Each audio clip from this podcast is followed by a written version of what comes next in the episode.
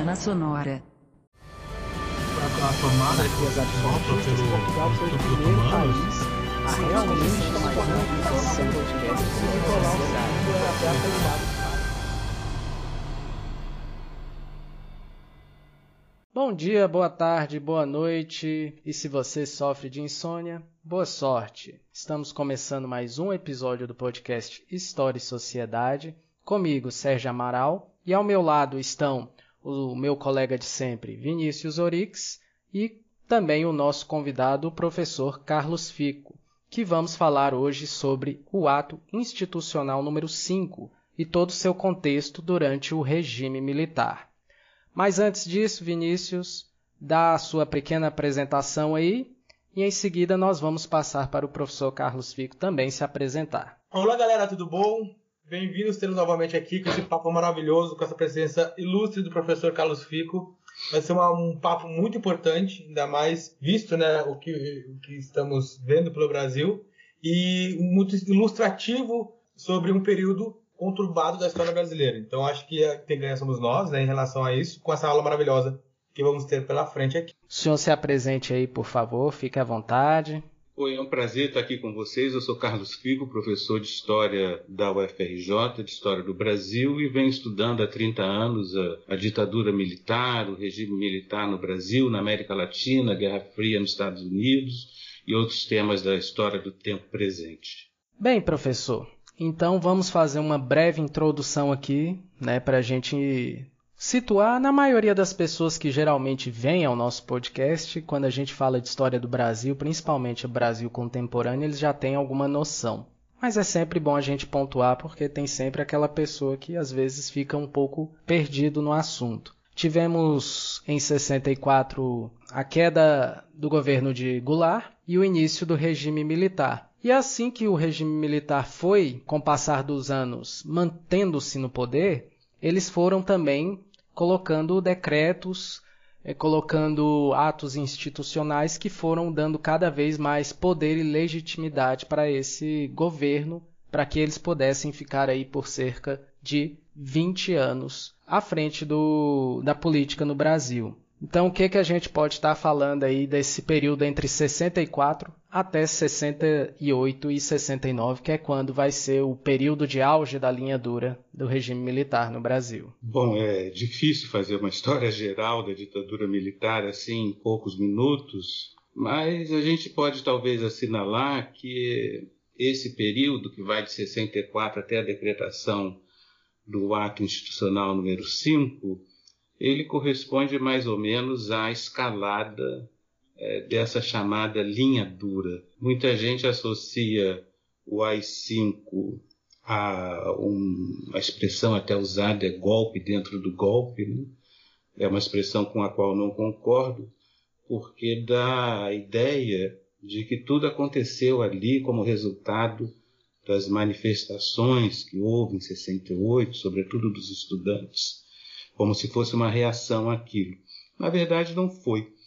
Houve todo um processo que se iniciou ainda em 64 de militares radicalizados que queriam aprofundar o que eles chamavam de revolução, o regime militar, tinham essa isso que eu chamo de utopia autoritária, quer dizer, eles queriam transformar o Brasil numa grande potência e para isso achavam que era preciso caçar esquerdistas, comunistas, prender essa gente toda, censurar televisão e jornal, e portanto eles vinham com essa posição mais ou menos radical desde 64. No governo primeiro do Castelo Branco, esse grupo foi mais ou menos uh, contido, mas prosseguiu pressionando, obteve o ato institucional número 2, que já foi uma radicalização inicial e depois obteria uma vitória total com as cinco. Então eu costumo dizer que entre o golpe e a ditadura há um processo, uma caminhada que vai nesse sentido de uma radicalização que configura, vamos dizer assim, a vitória da linha dura em 68 com a decretação do AI-5 no final daquele ano. Bem, agora que nós já colocamos esse, essa pequena introdução aí para tentarmos ligar a, o golpe de 64 ao ato institucional número 5, até lá, o que, que nós podemos colocar que, que medidas drásticas o governo do regime militar já havia colocado e que já afetava, vamos dizer assim, a democracia antes mesmo do AI-5? É, muitos, muitos não, alguns autores, mas sobretudo analistas da imprensa, chamam esse período de período mais brando, né, o período que vai do golpe de Estado de 64 até o AI-5, para eles não seria exatamente uma ditadura completa. Há poucos historiadores que pensam assim, mas há alguns analistas de imprensa e autoridades militares, até ministros do Supremo Tribunal Federal, que pensam dessa maneira. Né? Então, de 64 a 68 teria havido um regime não muito radical, não muito repressivo, isso, inclusive, se sintetiza naquela expressão grotesca que é uh, dita branda, né? uma expressão que é criada pela ciência política norte-americana, mas enfim. Eu não, não, concordo, evidentemente, com isso. Houve muita repressão logo após o golpe de 64, muita tortura também. Foram tantas prisões que foi necessário utilizar navios eh, transformados em presídios, e essa violência, essa brutalidade institucional, inclusive, não apenas física, ela se ficaria marcada já no governo do Castelo Branco, que muitos entendem que era legalista e moderado, mas foi, na verdade, um governo muito repressivo, inclusive porque foi nesse governo que a Câmara foi fechada, houve a decretação do ato institucional número 2, como eu já mencionei, que foi uma retomada da temporada de punições. E também no final do governo, o Castelo Branco fez as pressas, obrigou o Congresso Nacional a aprovar às pressas uma Constituição muito dura, isso sem dizer que ele aprovou uma lei de imprensa também muito dura naquele momento. Né? Então, a ditadura militar foi violenta desde o início, desde o golpe de Estado de 64.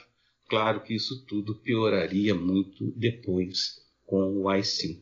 Professor, o senhor falou né, já dessa, dessa violência do início da ditadura já como um período já repressivo. E a gente tem na, na imagem, obviamente, o principal órgão repressivo que na nossa mente é o DOI-CODE. Mas nesse momento não existia o DOI-CODE ainda, uh, mas existia o SNI, né, o Serviço Nacional de Inteligência. Esse seria o principal órgão de repressão nesse momento do regime? Não. No início, o regime militar se apoiou apenas nas polícias, né?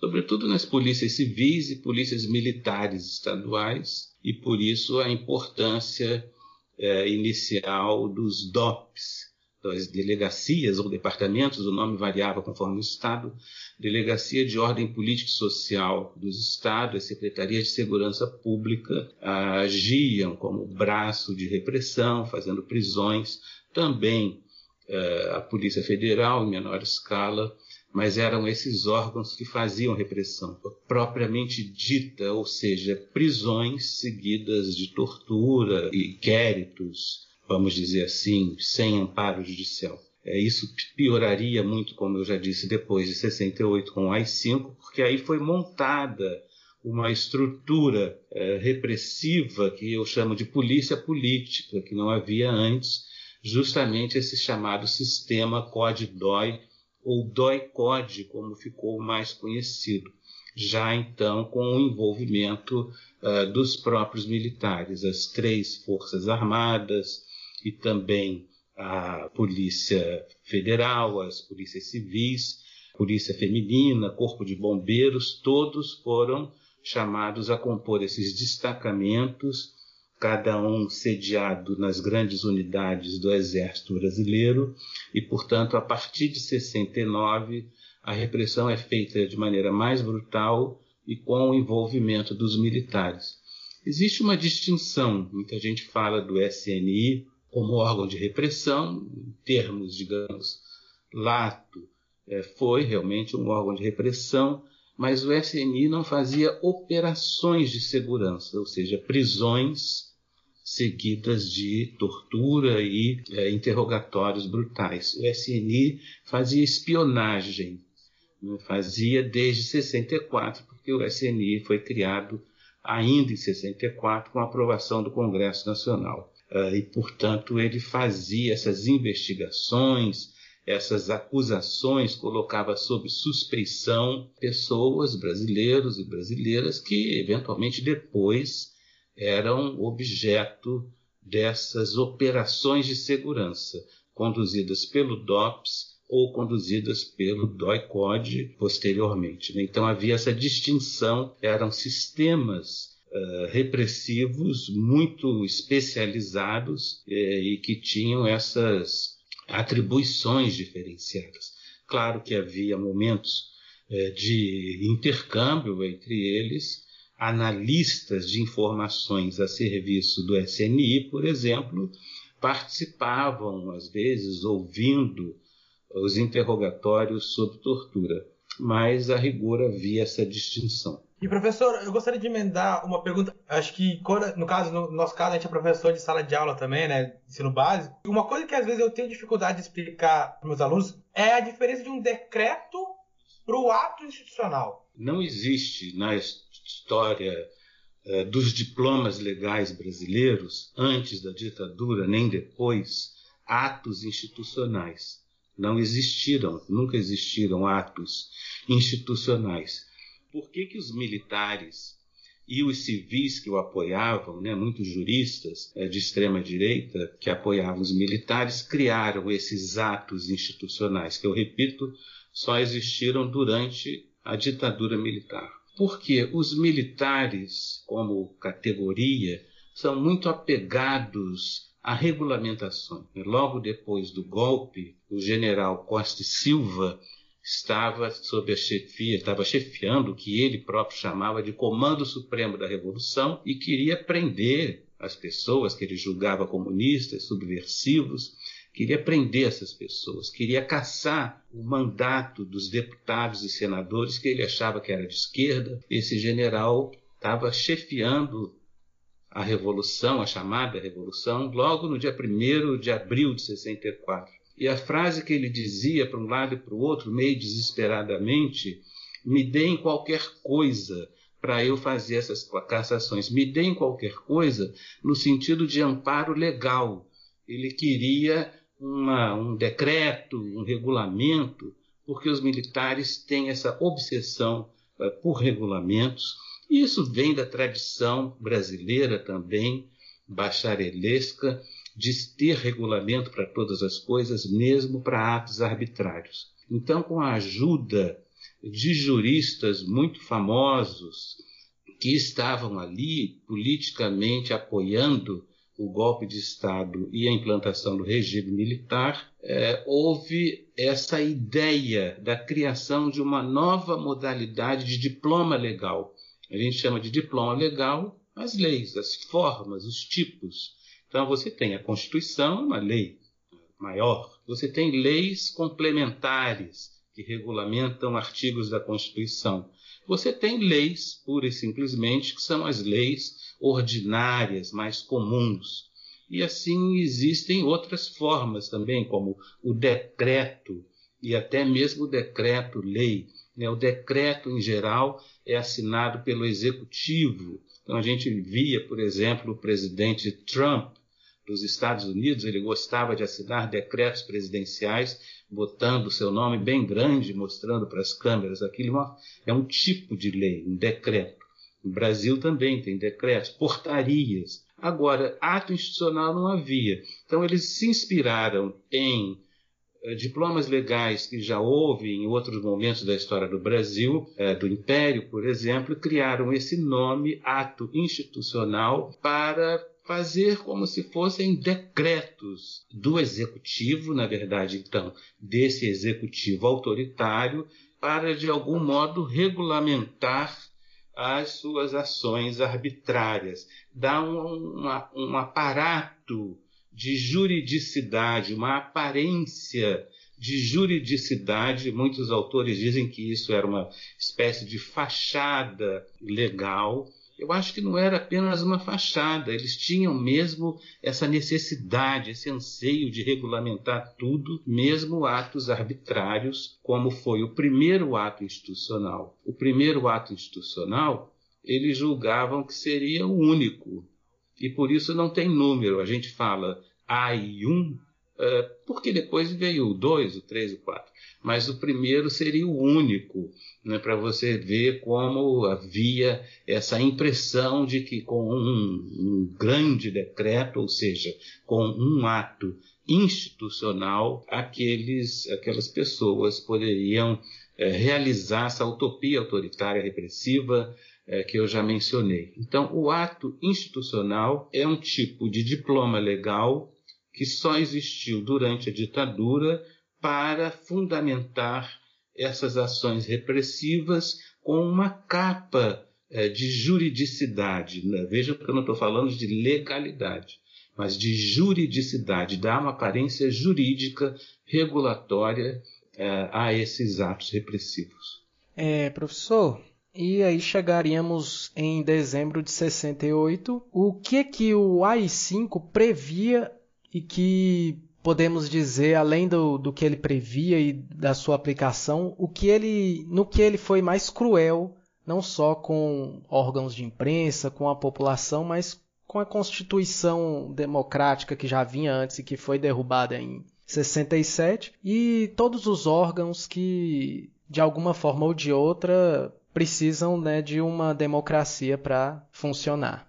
É, foi terrível as consequências foram terríveis. A primeira, imediata, foi o Congresso ser fechado, várias pessoas foram presas no mesmo dia, até horas antes da decretação do AI-5 já havia prisões acontecendo, depois continuou também a haver prisões, foi uma noite de terror. O Congresso Nacional foi fechado, vários parlamentares perderam o mandato, tiveram o mandato cassado, e na medida em que esse ato institucional representou a vitória dessa linha dura, os seus métodos também passaram a prevalecer e, portanto, houve muita barbaridade, muita tortura, muita violência. Uma outra coisa também terrível foi uh, o fato de que os crimes políticos já vinham sendo julgados pela justiça militar e o habeas corpus, que é um instrumento que nós todos temos para recorrer à justiça quando estamos na iminência de sermos violentados pelo Estado, esse habeas corpus foi suspenso. Então, por exemplo, as pessoas eram presas, eram torturadas, o advogado dessa pessoa sabia, por uma série de mecanismos, que aquela pessoa tinha sido presa, porque às vezes um amigo viu uh, a pessoa sendo presa na rua, essa pessoa estava sob tortura, mas não adiantava nada o advogado dessa pessoa recorrer ao Supremo Tribunal Federal pedindo habeas corpus, porque o AI-5 suspendeu. Então, isso foi uma das coisas terríveis e que levou, obviamente, a muitas prisões arbitrárias, tortura e morte. Além disso, o AI-5 também permitiu a montagem é, daqueles sistemas que eu já mencionei, tanto o sistema de segurança interna, amparado nos DOI-CODE, quanto uma ampliação do SNI, o SNI já existia desde 64, mas após o AI-5 foram criadas agências do SNI em todos os órgãos públicos, então se criou uma rede nacional uh, de espionagem em todo o Brasil. E também o sistema de censura. Até então, o que havia era uma censura de costumes que sempre houve no Brasil, de cinema, televisão, música, etc., teatro, uh, mas a partir do AI-5 se criou uma censura, um órgão secreto no Ministério da Justiça, secreto na época, uh, chamado CIGAB, e que censurava os jornais, a televisão, os telejornais, etc. Então, esse sistema de censura também foi criado. Como se não bastasse, ainda o AI-5 permitiu determinou em um de seus artigos que se criasse uma espécie de um tribunal de exceção para julgar corruptos. Um julgamento sumário, a pessoa era acusada de corrupto, vamos dizer, um prefeito, um vereador era acusado de corrupto.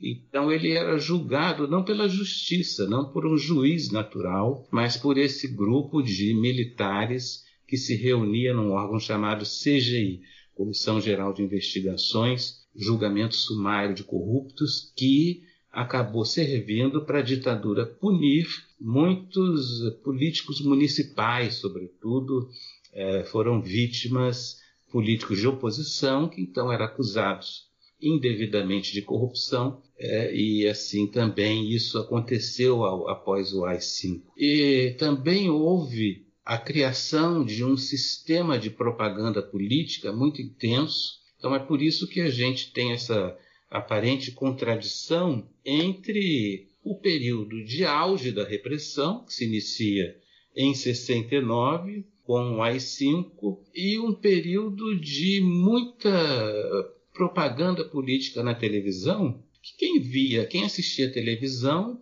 achava que estava tudo muito bem, porque realmente nesse período, 69 a 1974, o PIB brasileiro, a economia brasileira foi muito bem, em grande medida por conta de condições internacionais favoráveis.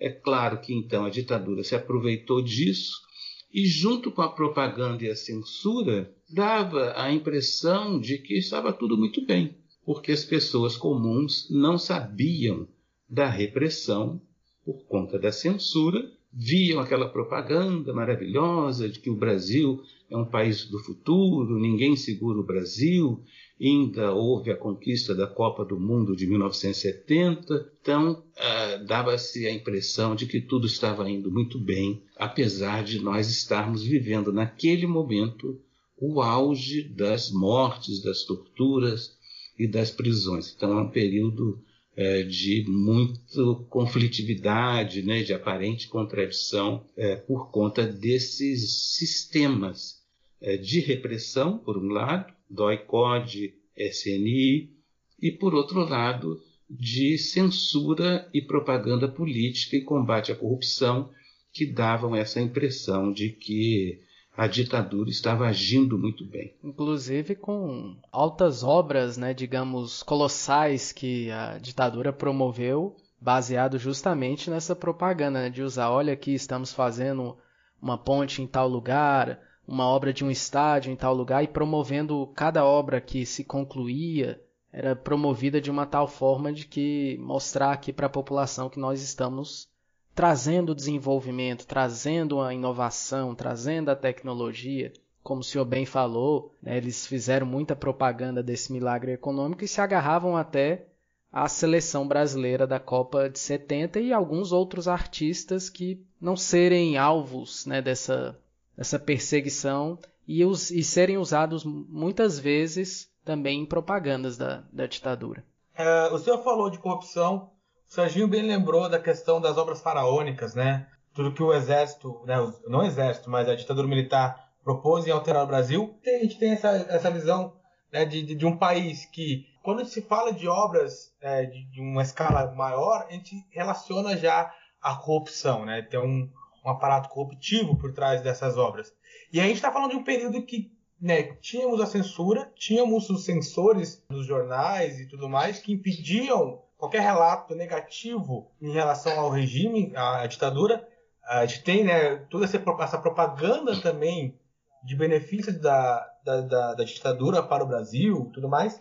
Mas a, a, a, censura estipulada pelo AI-5 escondeu muita corrupção nesse período, né, professor? Tipo, não demonstrou também todo esse lado corruptivo da, da, da, do regime, o que faz muita gente hoje pensar que, a, que a ditadura foi um período somente de benefício econômico, né? É, a gente tem hoje já várias pesquisas, algumas pesquisas, que mostram que essa corrupção já havia na ditadura, começou na ditadura justamente com essas obras faraônicas que vocês mencionam, as grandes empreiteiras que hoje são acusadas de corrupção, é, justamente se criaram na ditadura militar. Né? os nomes são os mesmos, alguns nomes são os mesmos, e a prática de corrupção que havia na época tinha inclusive um perfil muito peculiar, porque estava referida aos próprios ministérios, né? sobretudo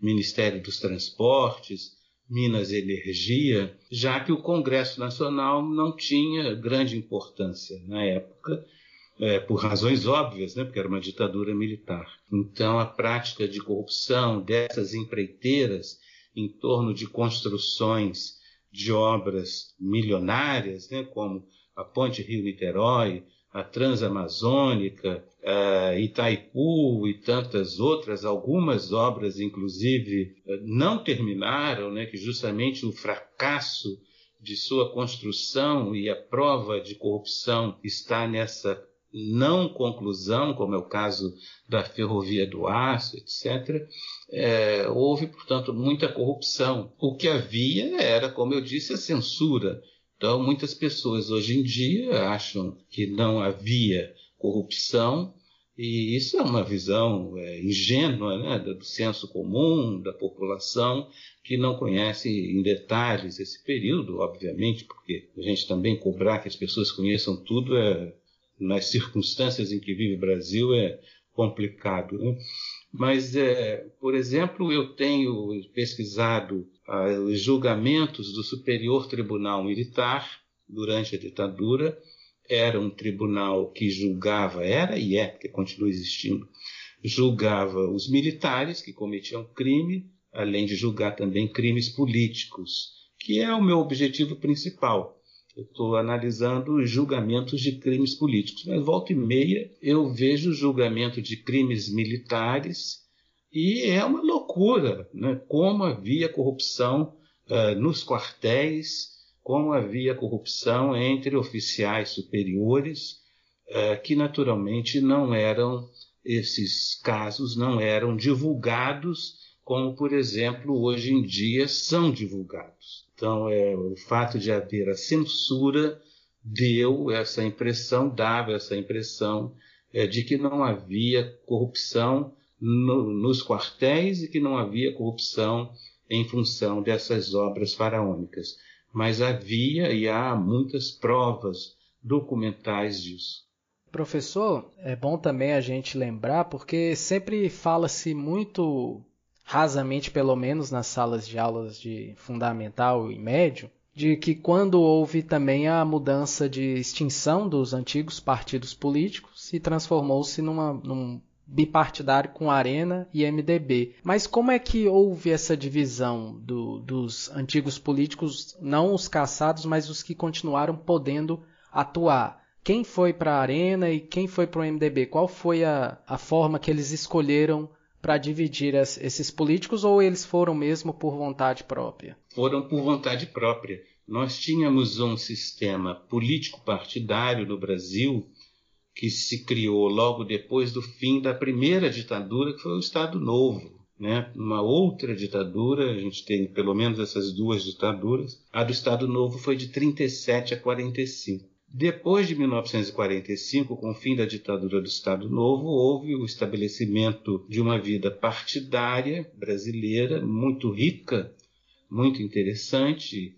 Prevaleciam três grandes partidos: uh, o PSD, que era um partido de conservador, liderado pelos governadores dos estados, uh, a UDN, que era um partido de direita, um partido liberal de direita, que era contrário a Getúlio Vargas e tinha esse perfil também muito uh, típico né, do cuidado com a economia e de ajustes fiscais, etc., tudo isso que a gente conhece e um partido um pouco mais à esquerda, que era o PTB, Partido Trabalhista Brasileiro. Havia outros também, Partido Comunista Brasileiro, de muita importância, e alguns partidos estaduais. É, pois bem, essa estrutura partidária era muito rica.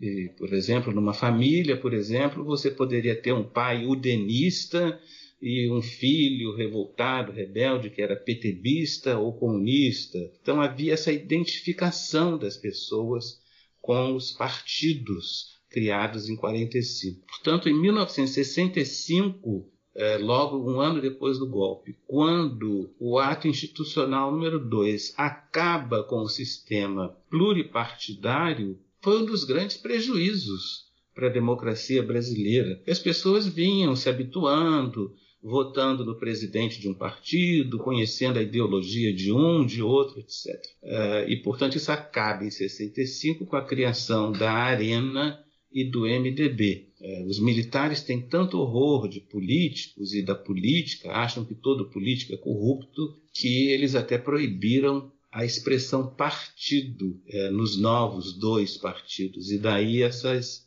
expressões estranhas, né? Aliança Renovadora Nacional e Movimento Democrático Brasileiro. Algo que voltou né, com força aí a partir de 2010, muitos partidos tirando o partido do início do nome, né, o próprio M PMDB voltou a se chamar MDB e outros, muito tantos aí que retiraram o partido do nome. É porque essa visão que identifica a política como uma coisa suja, o político como corrupto, né, os partidos como partidos vendidos, essa é uma visão que considera que a sociedade brasileira é despreparada, né? que o povo brasileiro é despreparado, de que nós somos, seríamos incapazes de fazer alguma coisa digna, correta. Infelizmente, essa visão, que é uma visão é, dos setores conservadores e autoritários e de muitos militares no Brasil, acaba se espraiando para a sociedade.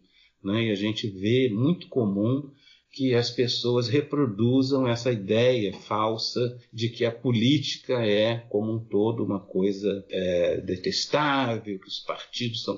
Porque é claro que se você pensa assim, então você deixa livre para quem não pensa assim cuidar da política e do poder. Mas o fato, então, é que em 65 aqueles políticos mais alinhados à direita, sobretudo da UDN, da União Democrática Nacional foram todos para a arena. É, e o MDB ele recebeu, uh, sobretudo, políticos do velho PTB, do Partido Trabalhista Brasileiro, e alguns membros do PSD. Né? Esses três partidos, então, é, deles é que saem os políticos que vão compor a Arena e o MDB, sem esquecer que em 64 vários parlamentares já haviam sido caçados. Então, esse é o momento em que também já, já tinha havido essa depuração é, da vida parlamentar. Né? Então, o MDB, durante esses anos, 65, 66, 67, 68, até mesmo 1970, 71, foi um partido de oposição que não tinha força alguma é que chegou a pensar até em se autodissolver, porque tinha a impressão, esses políticos do MDB, estavam fazendo um teatro, compondo ali uma fachada democrática. Isso só mudaria é, nos anos 70. Professor, falando já um pouquinho do, do legislativo, né, que a gente está falando aqui dos partidos e tudo mais, do Congresso, uma coisa que, pelo menos para mim, quando eu leio sobre o assunto né, no, nas bibliografias, uma coisa que sempre me deixa um pouquinho confusa é a relação entre o legislativo e o executivo da época. Muita gente também é, defende que não houve ditadura. Como que era a relação do legislativo com o executivo? Se eu não me engano, tivemos dois AIs né, que fecharam o Congresso, né, que interromperam a atividade do Congresso, entre eles o AI-5. E uma coisa que fica, na minha visão, meio confusa, meio nebulosa, que o, o presidente tinha essa, esse poder de fechar e abrir o Congresso à, à sua vontade, e como era a relação do, do Congresso com o Executivo, né? A aprovação das leis e tudo mais. Até mesmo da confirmação da presidência. Bom, o problema é que logo depois do golpe de Estado de 64, antes da confirmação de Castelo Branco pelo Congresso como presidente, houve a cassação de dezenas de deputados. Então o Congresso ficou ali submetido. Né?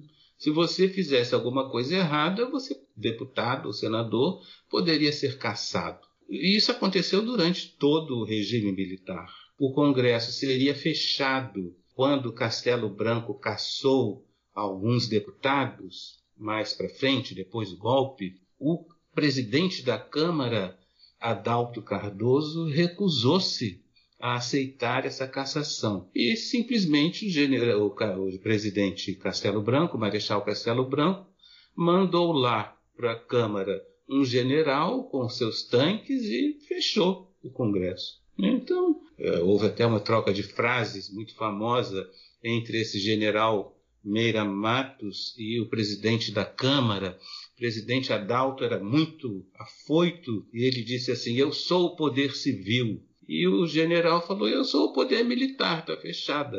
Então veja que mesmo durante o governo Castelo Branco, a Câmara dos Deputados foi fechada, além de todas as cassações que já tinha havido. E depois do governo Costa e Silva, também com mais cinco, foram enxurradas de cassações, perdas de mandato. E veja bem, não só no Congresso Nacional, a todo momento havia cassações em câmaras de vereadores, em assembleias legislativas, Portanto, os políticos viviam com essa espada sobre a cabeça e as eleições, as eleições eram feitas com legislações que a gente hoje em dia chama de casuísmos. Casuísmos eram determinados ajustes nas regras eleitorais que a ditadura militar fazia para que a Arena sempre vencesse. Isso, inclusive, a Arena era um partido tão malquisto, tão identificado com a, a ditadura militar, que mesmo assim, mesmo com essa legislação favorável, ela começou a perder, a não se sair muito bem. E daí todo esse esforço de propaganda política que foi feito a partir de 69 para ver se a Arena é, se safava, conseguia um desempenho melhor. Isso não aconteceu. E tanto assim que já em, eh, no final dos anos 70 houve a criação do senador biônico. Senador biônico era um senador que não era eleito, era indicado pelo general presidente. Para quê? Para que o governo militar, a ditadura, continuasse tendo maioria no Congresso Nacional, sobretudo para isso que você mencionou, a confirmação do nome eh, do próximo general presidente, que era a grande preocupação. Então você vê que o Congresso Nacional ele passou por momentos terríveis de cassações, de fechamento. Com o AI-5 o Congresso foi fechado e, portanto, essa pressão militar, esse medo de a qualquer momento eh, sofrer uma represália era muito presente no Congresso e entre os parlamentares, mesmo depois quando o Congresso foi reaberto. Vejam que no caso do AI-5, ele foi fechado em dezembro de 68. O presidente da época o general Costa Silva, Marechal Costa Silva. Ele acabaria sofrendo um derrame em setembro de 69 e aí foi preciso encontrar um substituto. Os militares encontraram lá, escolheram um substituto, que foi o general Emílio Garrastazu Médici, e quiseram convocar, convocaram de volta o Congresso para confirmar, entre aspas, a escolha do general Médici. Imagina você se um Congresso que tinha sido fechado pelo AI-5 em dezembro de 68, vários parlamentares cassados. Quem estava ali, quem sobrou, aprovou aquele nome homologou aquele nome do general Médici e, portanto, eram essas as estratégias de intimidação, de cassação e de legislação casuística que garantiam uh, o predomínio da, do regime, da, do executivo, né? como você pergunta. E sem falar em inúmeras outras formas como o, o, decurso de prazo, por exemplo. O executivo, o presidente, o general-presidente mandava uma lei, se essa lei não fosse discutida num prazo X qualquer, não me recordo agora quantos dias, ela estava automaticamente aprovada por decurso de prazo, que é uma barbaridade completa em termos de democracia. Então, é, os políticos só passaram a ter maior importância, os políticos de oposição, é, por diversas razões, diversas circunstâncias, é, de meados para o final dos anos 70, quando então o Congresso começou a impor alguma pressão é, para o fim da ditadura militar mas até então, por meio de todos esses mecanismos, era um Congresso que não tinha a menor condição de se contrapor. Foi fechado em vários momentos com o uso da força militar. É preciso lembrar disso. Né? Se tratava de colocar tanques de guerra e, e canhões apontados uh, para uh, esses parlamentares, pelo menos no sentido mais uh, simbólico. Em vários momentos isso aconteceu, né? tanto quanto Castelo fechou a Câmara, quanto em, com o AI-5, depois também em outros momentos, inclusive nos últimos uh, governos, quando houve a campanha das diretas, quando houve a votação da lei da anistia, em todos esses momentos houve a força militar. É disso que se trata quando a gente fala em ditadura, né? não é apenas uma, ah, é um regime autoritário. Não, não é apenas um regime autoritário. Não é apenas um governo autoritário como o atual governo é, Bolsonaro. Era uma ditadura que se impunha pela força das armas. Armas que estavam à vista de todos, né? Tanques e policiais cavalgando com espadas, e batendo no povo e coisas dessa natureza. Então era por isso que o, esses parlamentares obedeciam, até porque muitos outros eram mesmo apoiadores da ditadura, partidos e parlamentares de direita que sempre existiram e continuam existindo até hoje, que apoiavam e apoiam esse tipo de iniciativa brutal e violenta. É, professor, e o que, que nós podemos citar de importante de movimentos contraditórios né, a, esse, a esse regime militar, a, essa, a esse ato institucional número 5, como foi, por exemplo, os movimentos da União dos Estudantes, o movimento de contracultura também, com os artistas, alguns artistas surgindo e indo nessa, nesse viés de crítica ao regime militar né, como por exemplo a Tropicália, que a gente pode estar citando aí, e a população em geral, né, quanto ao, ao regime militar e ao, aos atos institucionais propriamente dito. Olha, na verdade, a gente tem aí, vamos dizer, três momentos de contraposição à ditadura militar. Um deles foi logo no fim do mandato do Castelo Branco. Castelo Branco fez um ajuste fiscal muito rigoroso, também começou a fazer censura de teatro. Ele não se saiu bem no final do governo, ele era bem impopular e aquela classe média que apoiou o golpe de 64, quando chegou 67 já não estava muito satisfeita. Talvez isso explique, inclusive, o ânimo é, das manifestações estudantis que houve em 68.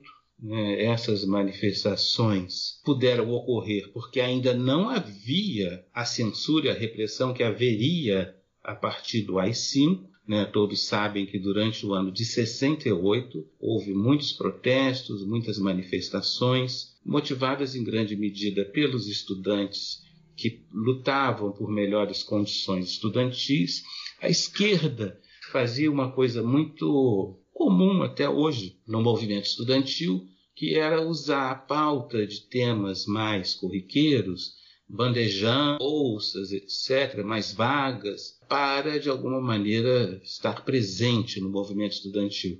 E isso acontecia desde 66, essa esquerda estudantil liderava muitos protestos, Aqui no Rio de Janeiro houve, havia muitos protestos em torno do bandejão, que era ali perto do aeroporto Santos Dumont, é, o famoso calabouço, e por isso que no início de 68 houve mais um protesto no, calabouço, no bandejão, sobre comida, etc.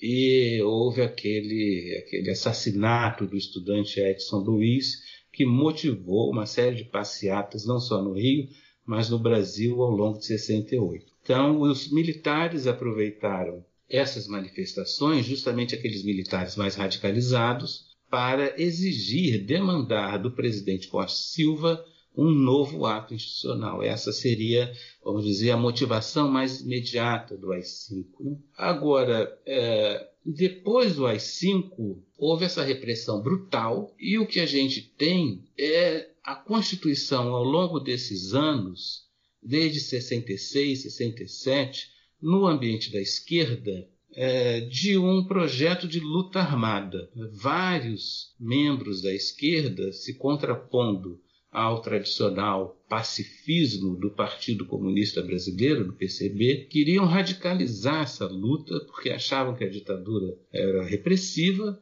mas também porque o comunismo internacional, é, parte dele vinha trilhando esse caminho. Né? Havia a experiência de Cuba, é, do Vietnã, então essa esquerda brasileira chamada revolucionária, né, que se intitulava assim, no sentido de optar pela luta armada, vinha se organizando desde 66 e em 68, 60, com esses protestos estudantis, ela eh, se introduz no ambiente estudantil. Então, o que a gente vai ver em 69, 70 é um verdadeiro massacre pela repressão posterior ao AI-5 desses estudantes que inclusive ingressaram, muitos deles ingressaram na luta armada, meio que sem maiores convicções comunistas. Nunca tinham pegado em arma, nunca tinham praticado qualquer ação militar e, portanto, foram alvo fácil da repressão da ditadura militar que massacrou essa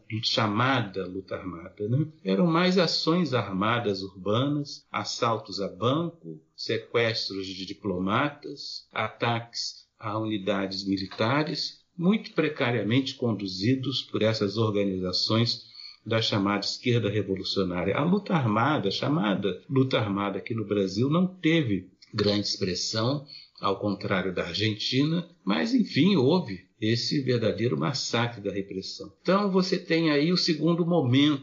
Eram focos mais regionais, né, professor?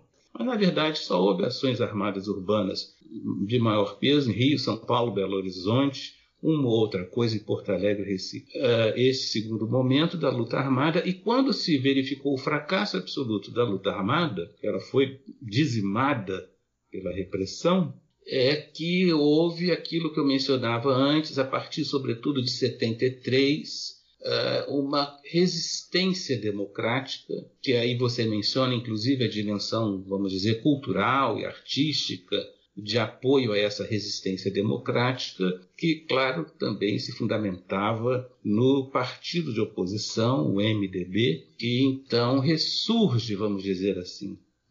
Houve um episódio que foi o seguinte: como havia essa fachada democrática, né? Ah, o Congresso está aberto, os parlamentos estão atuando. Então, o presidente do MDB, que naquele momento os parlamentares estavam falando de vamos acabar com esse partido, porque isso é uma palhaçada, vamos fazer a autodissolução, o presidente do MDB teve uma ideia de se lançar candidato a presidente concorrendo uh, com o general que tinha sido indicado, sabendo que ia perder. Ele sabia claramente que ia perder e por isso se intitulou anticandidato. O famoso Ulisses Guimarães se lançou em 73 anticandidato. Ele acabou perdendo, obviamente, porque o Congresso era controlado pelos militares, eh, como eu disse para vocês antes. Mas ele fez uma coisa, aproveitou essa brecha e viajou o Brasil inteiro fazendo alguns comícios, reuniões mobilizando o MDB. E no ano seguinte, em 74, o MDB conseguiu eleger muitos senadores, justamente em função dessa mobilização liderada por Ulisses Guimarães. Então, a partir daí você tem um, o partido de oposição MDB relativamente fortalecido e uma dinâmica da sociedade também que passa pelos movimentos trabalhadores, mas também pelos artistas, pelos intelectuais, pelo movimento estudantil, pela campanha da anistia, que vai constituir o que a gente pode chamar de terceira fase de contraposição, que seria a resistência democrática. Então, na historiografia, os analistas costumamos contrapor pelo menos essas duas últimas, a luta armada e a resistência democrática. A resistência democrática ela surge justamente em função do fracasso da luta armada se constitui a partir do partido de oposição é, com o apoio disso que a gente chamava na época de sociedade civil, né? artistas, intelectuais, é, estudantes e assim por diante. E professor, já aproveitando aqui, né, já que estamos falando de resistência e tudo mais, caminhar um pouquinho e falar um pouquinho do fim do AI-5, do, do encerramento do AI-5. O AI-5 ele vai ser encerrado no governo Geisel, né? No, logo ali, uh, se não me engano, no início do governo Geisel, se não me engano, ou no meio do governo Geisel. Ele já está atrelado, questão da abertura lenta e gradual do governo, já nesse, nesse caminho né, da retomada do grupo castelinista ao poder né, da ditadura. Ele já está ali caminhando, né, tipo, já tem essa pretensão de encerrar o regime nesse momento, junto com o AI-5, né, esse caminho. E qual é a resposta social ao fim do AI-5? É, esse é um tema assim relativamente controvertido na historiografia, né? porque existe uma coisa que esses eventos traumáticos, né, como são as ditaduras, como são os genocídios, a gente estuda muito isso em história do tempo presente, né, sendo o objeto clássico o Holocausto. Né? Não há nada mais traumático do que a história do Holocausto, do nazismo, a Segunda Guerra Mundial. O século XX foi uma, um período de muitas violências, então o historiador do tempo presente ele tem essa tarefa ingrata de estudar isso que nós chamamos de história dos eventos traumáticos. E é claro que uma ditadura militar que torturou, que matou, etc., ela é um evento traumático. Deixa eh, muitos problemas para as pessoas resolverem nas memórias. Né? Outro dia eu estava revendo uma entrevista é, do Geraldo Azevedo, que foi um, que é um cantor, né, um compositor muito importante brasileiro e que foi preso e torturado. E ele dizia nessa entrevista, essa entrevista tem alguns anos já, que ele durante muito tempo tinha vergonha de falar da tortura que sofreu, porque, enfim, ele foi muito humilhado com choques elétricos e os, os torturadores colocavam ele para dançar e cantar para si, né, sabendo que ele era um, um compositor, né, na época ele tinha uma música de muito sucesso de uma novela da Globo, a novela Gabriela, e eu, a gente sempre vê essa coisa, né, de como as pessoas, inclusive as vítimas, elas têm dificuldade de constituir a memória sobre aquele passado traumático. E por que, que eu estou falando isso? Porque muita gente, na esquerda, sobretudo, gostaria de entender que a resistência democrática que eu mencionei, que a resistência democrática teria sido essencial para o fim da ditadura. Então, a atuação do MDB, a atuação dos, dos estudantes, a campanha da anistia, as diretas já, tudo isso teria pressionado os militares a acabar com a ditadura. É uma leitura romântica, uma leitura confortável, que dá a impressão de que nós, os democratas, nos contrapusemos à ditadura e ela cedeu. Mas infelizmente não foi assim. Na verdade, esse projeto de terminar com a ditadura, ele se iniciou no governo eh, Geisel, logo no início do governo Geisel, e previa algumas etapas uma delas você mencionou, que é a emenda número 11 de outubro de 78, já no finalzinho do governo Geisel, que vai de 74 a 78. No final do governo Geisel, ele decreta essa emenda à Constituição, dizendo que a partir do início do governo seguinte, do João Figueiredo,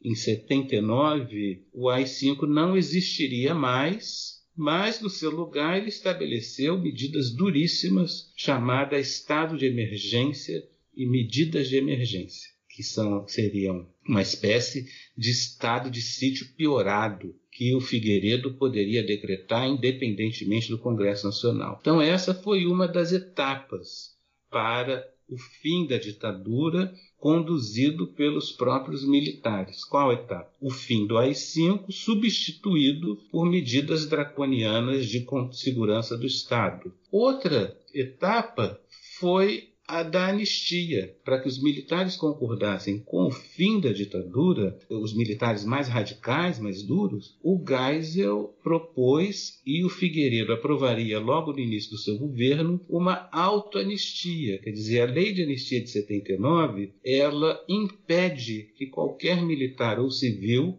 que tenha violado os direitos humanos seja julgado. Então é por isso que no Brasil nunca houve julgamento de militares ou civis que participaram de tortura ou que tenham violado os direitos humanos de qualquer modo. Então, o, a lei da anistia, que anistiou também as pessoas, lideranças de esquerda e democratas, ela, sobretudo, tinha como objetivo anistiar os próprios torturadores, vamos dizer assim, para resumir. E ainda uma outra etapa. Depois da anistia, os militares pensaram o seguinte: bom, então a gente dá anistia e vão voltar para o Brasil lideranças exiladas que vão reconstituir, refazer ou criar novos partidos de oposição, fragilizando assim o até então único partido de oposição que era o MDB. O MDB estava crescendo. Desde aquela história da anticandidatura do Ulisses Guimarães, vinha ganhando senadores, ganhou governadores e assim por diante. Então, em 79, depois da anistia, eh, os militares planejaram isso. Olha, vai voltar o Leonel Brizola, vai voltar fulano, vai voltar Beltrano, vai acabar, vão acabar criando novos partidos e da onde vão sair os deputados e senadores para esses novos partidos? Do MDB. Foi exatamente isso que aconteceu. O bipartidarismo, a Arena e o MDB, é, deixaram de ser os únicos partidos e, de fato, lideranças que voltaram do exílio criaram novos partidos, notadamente o PDT e o PTB, né, o PDT de Leonel Brizola, PTB de Ivete Vargas, também foi criado nessa época o PT, Partido dos Trabalhadores, liderado pelo Lula. Então, essa foi mais uma etapa. E a última etapa foi a da eleição, ainda indireta, de um novo general. Então, ao contrário de haver uma eleição direta, que a população pudesse participar, apesar da campanha das diretas, os militares conseguiram impor a eleição indireta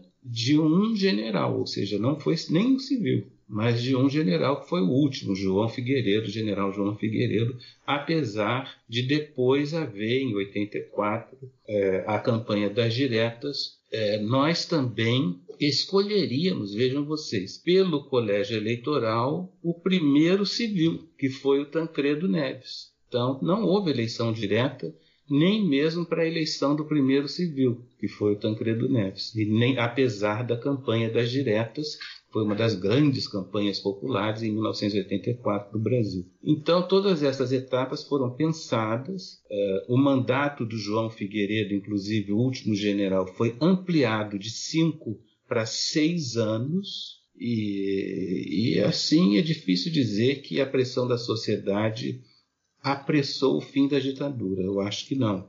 Agora, é claro que esses movimentos sociais todos, essa dinâmica social toda, teria importância em outro momento, que seria na Constituinte de 88. A Constituinte de 88 foi muito influenciada por essa dinâmica social é, de crítica à ditadura. Mas para o fim propriamente dito da ditadura, infelizmente é, não, ela, esse fim foi, esse processo foi conduzido pelos militares, mas como eu disse no início dessa resposta, os eventos traumáticos em geral eles geram nas pessoas, em parte das pessoas, a necessidade de construção de uma memória confortável. Então é muito confortável para algumas pessoas dizerem não, nós pressionamos, nós lutamos e isso foi importante para o fim da ditadura. Infelizmente não foi assim, mas também essa memória é objeto de estudo da história, né? Por que, que esse tipo de memória se constitui? Bem, eu acredito que nós abordamos muita coisa aqui, não é, Vini? Com certeza, Serginho. Como repito, né? Hoje eu posso mais do que nunca falar que aula com que o professor nos passou aqui, o professor Carlos Fico. Saiu muito mais engrandecido sobre o assunto. Eu agradeço muito a presença do professor porque foi realmente muito esclarecedor de pontos né, nebulosos que a gente tem até mesmo para passar para os nossos alunos em sala de aula sobre esse período bem marcante, né, que a gente passou como o professor falou bem traumático da história brasileira. É, professor, também gosto sempre no final assim dos nossos episódios ceder algum espaço caso o senhor queira divulgar algum trabalho que o senhor está tendo aí. A gente sempre deixa esse final aí para caso o senhor tenha interesse em divulgar algo, algum livro, algum canal que o senhor esteja aí divulgando para passar aí para os ouvintes. É, eu, eu tenho trabalhado nesses últimos anos. Eu tenho muitos livros, muitos trabalhos, né? não, acho que não é o caso de mencionar isso, mas eu tenho trabalhado muito nesses últimos anos com a justiça militar, com os áudios das sessões secretas da justiça militar. E é uma pesquisa muito penosa, muito longa que eu vou fazendo e que eu acho que vou divulgar só daqui a uns anos, sob a forma de um livro a respeito do que eu chamo de utopia autoritária brasileira. Agora, tem um trabalho que vai sair em breve, estava até procurando aqui, pela editora Contexto, e que tem tudo a ver com a contemporaneidade.